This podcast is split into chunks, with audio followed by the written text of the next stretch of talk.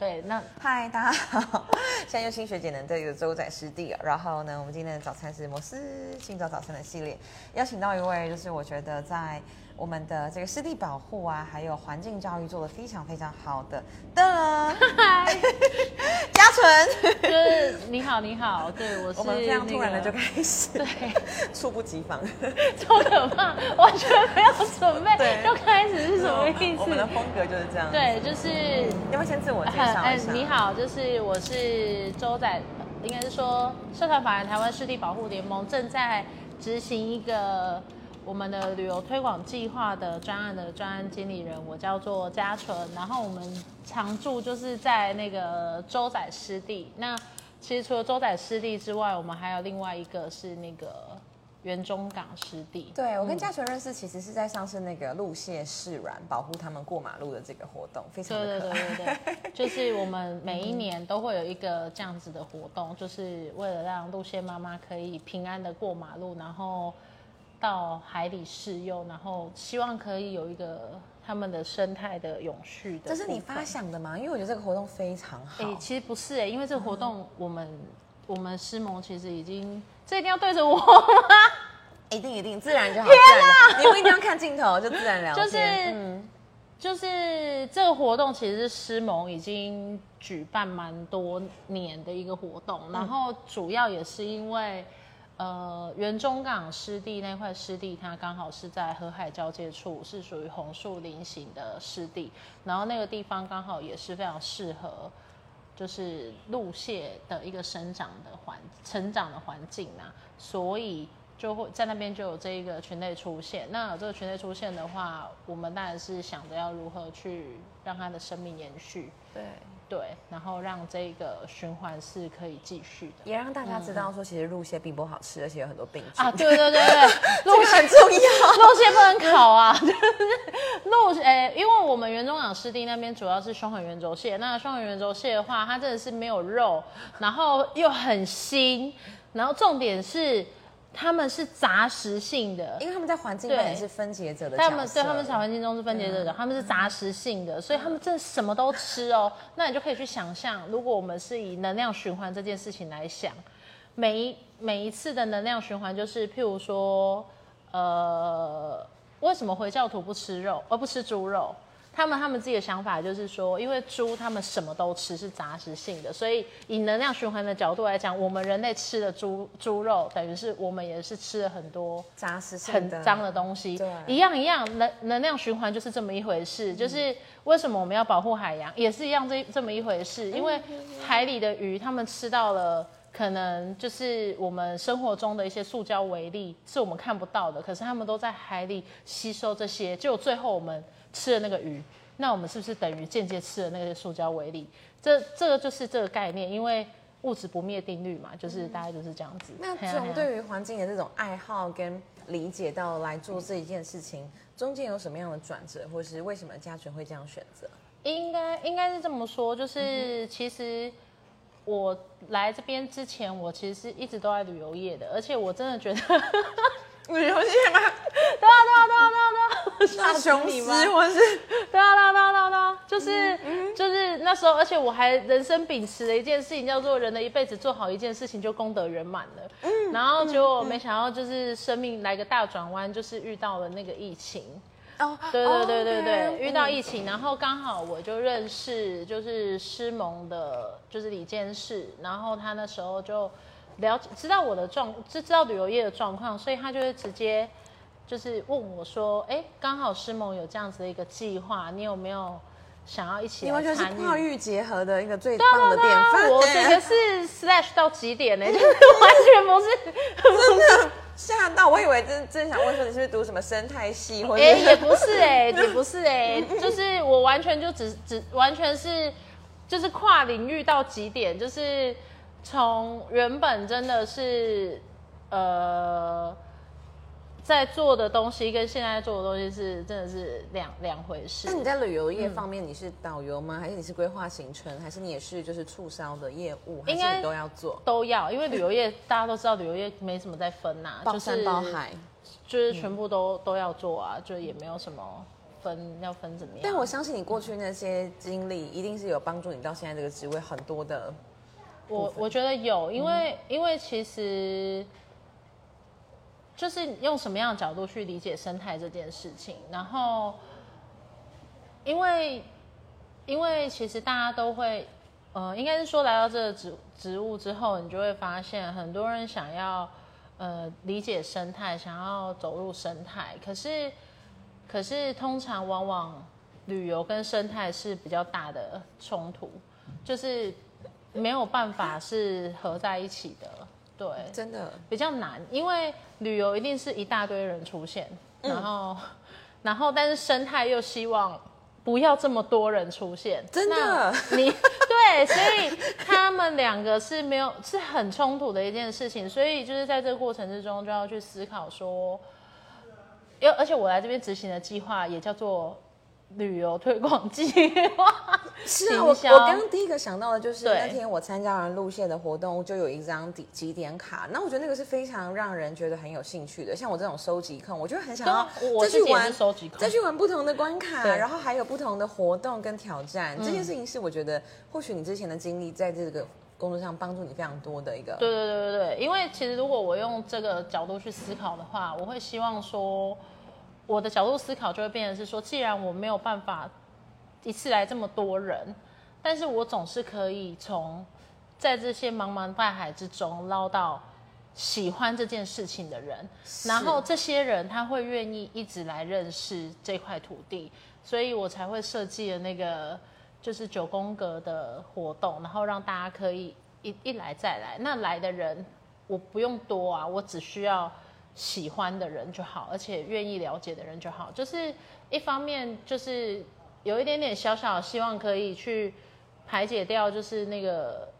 冲突感，就是我不希望是一台一台的游览车很大量的出现在这个地方，然后大家可能在还对这个环境没有什么想法之前来了之后，虽然他可能在那个当下一定会有一个很大的冲突点，那如果如果可以就是以小众，因为我觉得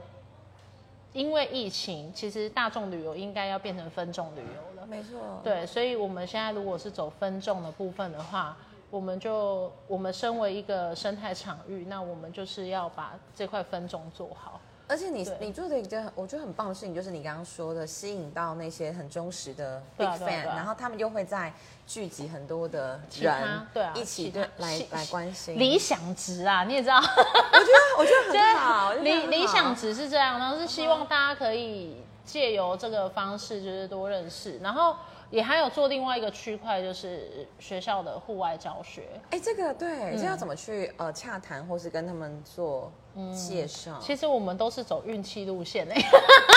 跟我一样，哎，我一开始看到周仔师弟的那个活动是在脸也是脸书的也是运气推播路就来了，对对 对，对。啊，就是很多都是因为你说市市面上真的有非常多的场域，然后只是说我们自己的核心价值要去掌握，就是因为我们师盟就是希望可以让大家理解师地的重要性，所以我们只能掌握自己的核心价值，然后。呃，透过这个核心价值再去做不同的延伸，然后让大家可以愿意，就是看到这件事情吧。对然后看到这件事情之后，才有机会就是吸引到他们来啊，来投入啊，来当志工，对，来了解也好，对对对对对对对，因为啊，这个真的就是因为生态这个这个议题真的也是很。很困难。生态这个议题啊，其实真的就是我觉得跟政治一样难吧。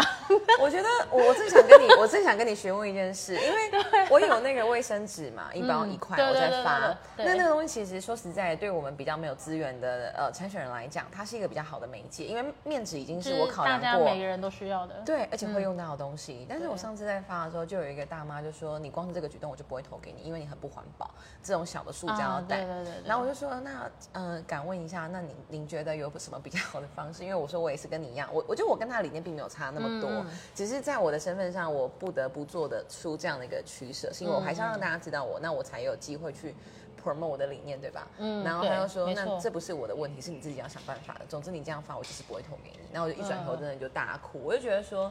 其实我也很努力想要做到你期待我做到的样子，可是在我还没有在那个位置之前，到底我要怎么做？这件事情呢、其实我觉得有非常多的矛盾跟冲突。对，我就很想问因你，为因为呢，是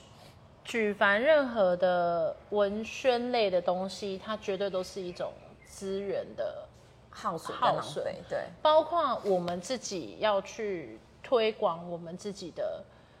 理念的时候，那我们能做到的，通常都只是尽量去选择那个纸质，它是可以被分环境分解，然后尽量可以再利用的。可是你说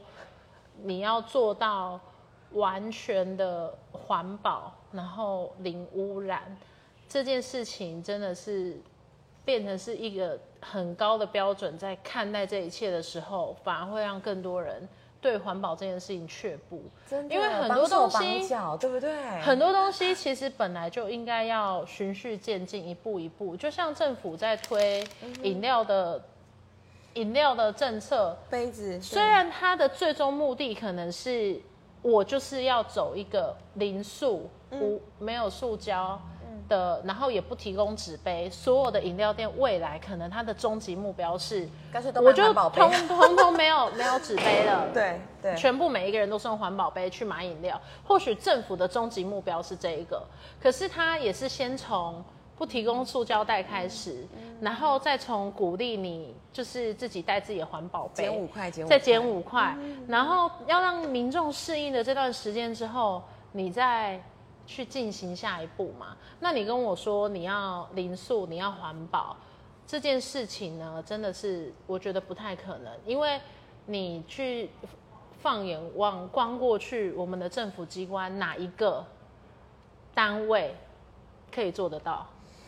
对啊，我觉得，我觉得不是不是说不是说要 diss 政府，但是我我懂你意思，只是说，因为你你你希望大家很环保，那你要做的事情一定是循序渐进。我再讲一件更有趣的事情，就是你讲的观点，我觉得非常好，就是一定是要让大家知道是循序渐进，不可能一步就不做到。可能一步就做到，绝对不可能。还有就是像我去参加那个环保局的活动啊，他们想嗯要推就是减费减速，可是在现场其实他们发给大家非常多的赠品，对啊像是环保袋，然后对啊大概一个人就拿了就是五六七八个，然后我就心里想说，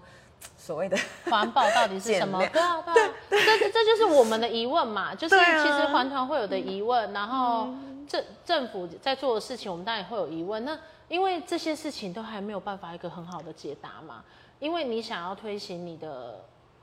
政治理念，你当然是要让用运用就是小文宣品让大家认识你。对呀、这个东西是无可厚非啊。然后当然是能接受的人就接受，不接受的人就不接受。那这个东西，我觉得，我觉得啦，就不需要在这一块执着。好真的不用执着。我知道，我只是因为他就是帮你分众了嗯嘛，就是他就是不接受这个的人呐、那就那请他自己去看，放眼看过去，有哪一个参选者不使用这个东西我祝福？他的政治理念又刚好 可以符合我想投他的，那那就恭喜你找到一个刚好 match 的人。那 OK OK，那如果不行的话就，就没办法。就是我觉得，我觉得我们当然有一个很崇高、很崇尚的理想，是我希望大家都环保。但是你希望大家都环保，但是那个步骤要怎么来？是啊，然后你只能去推广，然后让大家自己有意识，而不是全然零。因为毕竟我们的大环境就不这么友善嘛。对啊，那对啊我我觉得嘉纯在做的一件事情就非常好，就是我们就从教育开始，对啊就是我们就先从好比五六岁、七八岁的孩童教导他们爱护环境这个理念。那对对对对对你在那个导览的地图上面还有哪些的活动，他们是可以参与的？其实嗯其实蛮多的，因为我觉得像学校的户外教学的部分的话，我们也是让他们可以呃盖章吗？没有没有，户外教学的话就不不偏向盖章。户外教学其实它等于是还是让大家可以先第一线认识这块土地，所以都是先来周海湿地做导览这样子，然后让他们认识什么是湿地。对，因为毕竟我们是想要让各位知道说湿地是很重要的地方。然后其实之前就讲过一句话，然后大家都觉得诶印象深刻。可是这句话我也是在很多那人家的呃研究报告上面看到的，人家是说台湾啊最大的湿地面积其实是水田。那水田呐、在台湾大概有四十点九万公顷，那每年都在递减中。那它递减的原因当然有很多，因为那水田跟我们的粮食是不是就有很大的关系？对啊，那你说是呃，台湾最大的湿地面积是水田，那水田又跟我们的粮食。粮食有关系，那湿地是不是跟我们粮食有很直接的关系？那为什么我们湿地保护联盟希望可以保护湿地，然后呃，就是其实也是跟就是人类生活的存续是有很大的关系，对。然后包括是说，现在大家沿上的议题啊，就是七股那一带的盐田，那些没有在用的荒地都要被种电、光电议题，那这些东西都是很冲突的。很冲突的部分，那要怎么样去？一方面是要符合政府要的绿能政策，以免那个松鼠去 咬断。我上次就说这次又会是什么动物？电上次是白蚁嘛？对嘛？对嘛？我们看还有什么动物嘛？我也很好奇。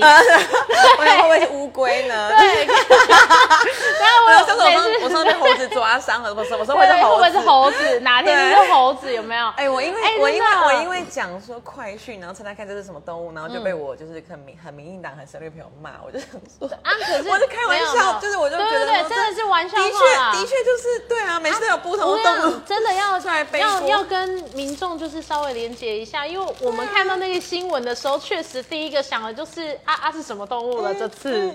然后 对啊，真的啊，可是因为我们的我们的用电的能能源需求也跟我们的生活也是息息相关呐、就是我跟你讲，很多东西都是一环扣一环嘛。我们冷气开二十四小时，那你跟我说电够用吗？我不吹冷气的啊。对啊那哦，我刚刚我应该跟那个大妈讲的，就是 我够环保了，我都不吹冷气，对啊，对啊就是哎、你不吹冷气你很厉害，都是要流汗的。哎、你真的很强哎、真的吗？真的。那你家应该很通风。可以可以，住在二十一。我们21楼现在我们现在所在的那个周仔湿地也是没有冷气的。哎，对对对我们没有冷气，我们传说中的绿建筑，这个环境很棒。风可能吹不太进来绿建筑。好了，我们回到那个导览的地图上面，所以它除了有路线那一格，然后有湿地保护、认识湿地的那一格，还有哪些是呃他们可以来参与的活动？还有就是可能是类似像植物超拓染啊，来认识我们的周仔湿地，其实有种植很多的植物，但我们种植的植物，因为哎，我先讲我们这边是人工型湿地，所以人工型湿地的部分的话，它不是天然的，所以我们这里不是天然林，不是天然林，代表是我们人工营造。那人工营造的部分就会变成是 我们可以去依照地形跟我们现在的状态去选择要种植的树木跟植物等等之类。那当然这些都都不是乱种，都是要经过学者去判断说，哎，应该出现在平地森林的有哪一些东西。甚至是我们要去种植，那我们种植的东西大部分都是可以去做生态利用的。那生态利用等于是像呃蝴蝶的幼虫啊，就是毛毛虫会吃的食草，或者是其他生物会利用的，就是的东西，就所以都是不外乎都是一些一些食草跟蜜源，跟我们平地比较适合种植的植物植物，对你看这个。非常非常的精彩，就你刚刚讲到的那个对对植物对对就拓嘛是然后还有种子的变身，嗯还有昆虫的，对对还有对定向越野是什么？这个我特别的好奇。定向越野哦，定向这个越野、很好玩哎。定向越野是我我定向越野，我觉得是还不错。其实定向越野主要的核心概念是希望大家可以放下三 C，然后用有趣的方式走入自然。因为很多很多人可能都会觉得说，就是来这边可能就只能看看树、看看看看看看水，好像没有什么很无聊。所以我们就有设计活动，然后让大家可以拿着地图，然后小朋友自己去闯关。这很好，等于是从被动式的接受讯息到自己主动式的去搜寻，对，不仅是这样子，其实现连上次我来参加师弟的活动，嗯大概是两三个月前吧，还是几个月，就是认识蔡蔡老师的时候，嗯我就觉得你们设计活动非常有趣，因为你们会透过在这个园区里面摆放一些像是拼图地板、然后我们越来越小块，然后就来解说，哎，其实现在环境大环境是怎么样，对然后水质就更难生存，对，没错没嗯错。然后还有就是会透过一些配对，让大家知道说水质哪些他吃哪些食物，对对对，在食物链里面的位置，我就觉得哇塞，设计的真的非常好。对，就是用有趣的，因为大家都说环境教育嘛，环境教嗯育就是希望说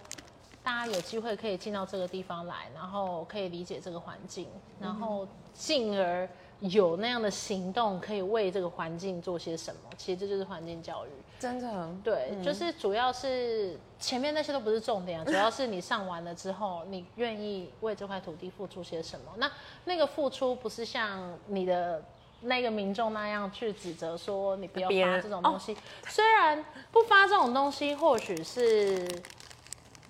一个很好的概念，或许你可以可能我民主够成熟，大家都不再看这些礼物的时候，我们就可以做到，对吧？我觉得可以，这这是一种其中一种集体公司的方式。那另外一种就是，那你要那些上游工厂都不要开啦。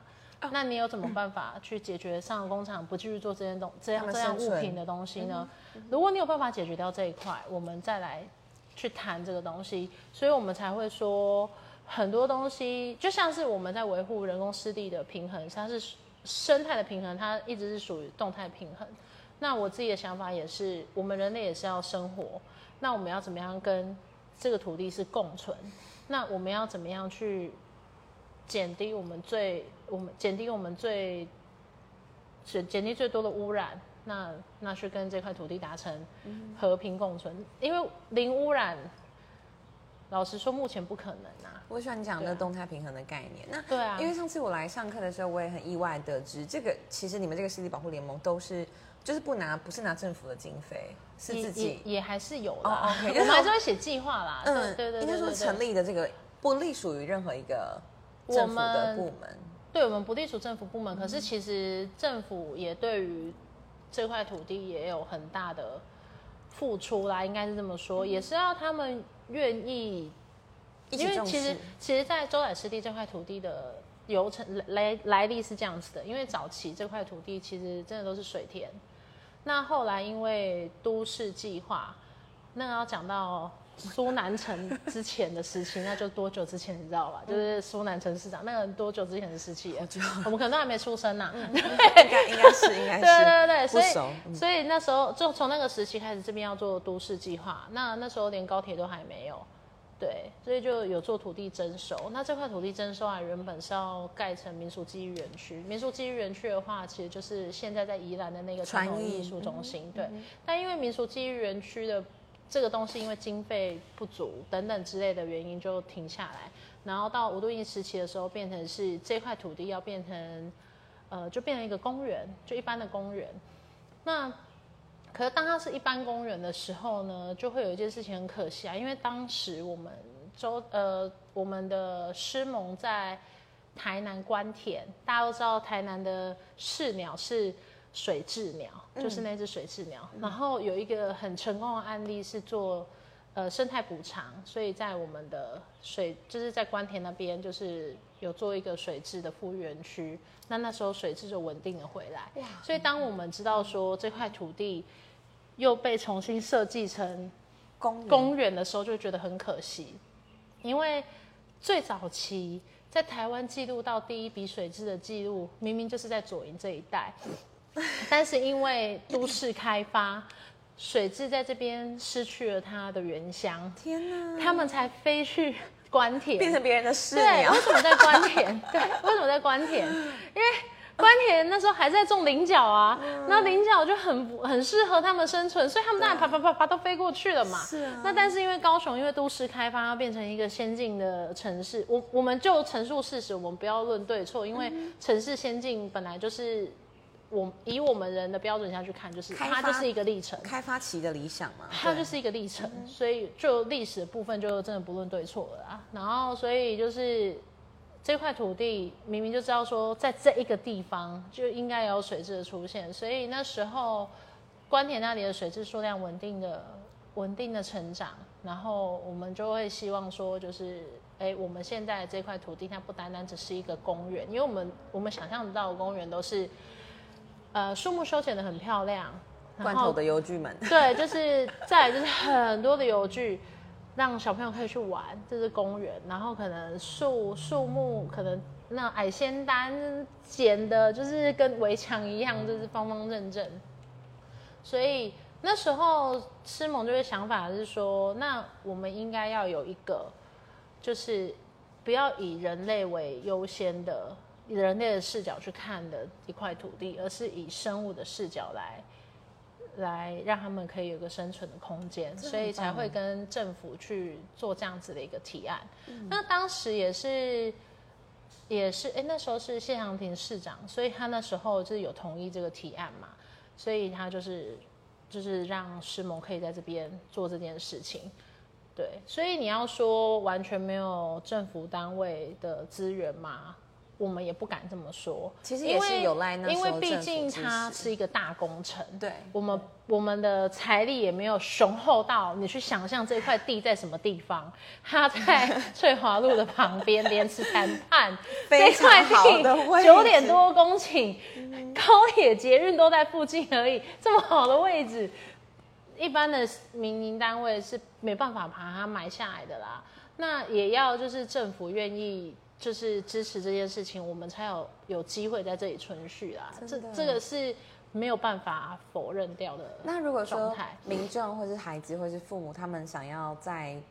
应该说大家可以做什么来一起响应这样的一个湿地保护的计划呢？我觉得，我觉得可以多多多来湿地参与我们的活动，跟多来湿地走一走，然后认识这块土地。好，对对对。那最后嘉纯还有什么想对大家说的？诶。其实也没有，就是很谢谢那个幼青可以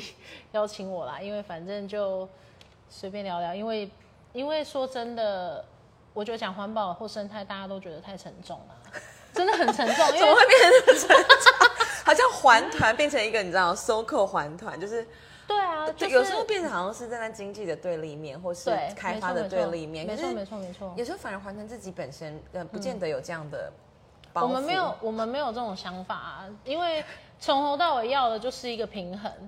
对，真的就是一个平衡。大家不可能激进到说，我不要你什么都要，或什么都不要，对，什么都不要，因为因为合理状况就是不可能发生这些事情。那我们要怎么样在中间取得平衡？对，然后真的也很谢谢，就是对，有有这么一位愿意可以来接触。湿地的人物。很好玩，真的非常好玩，欢迎大家赶快来几点一起畅游湿地，拜拜，拜拜。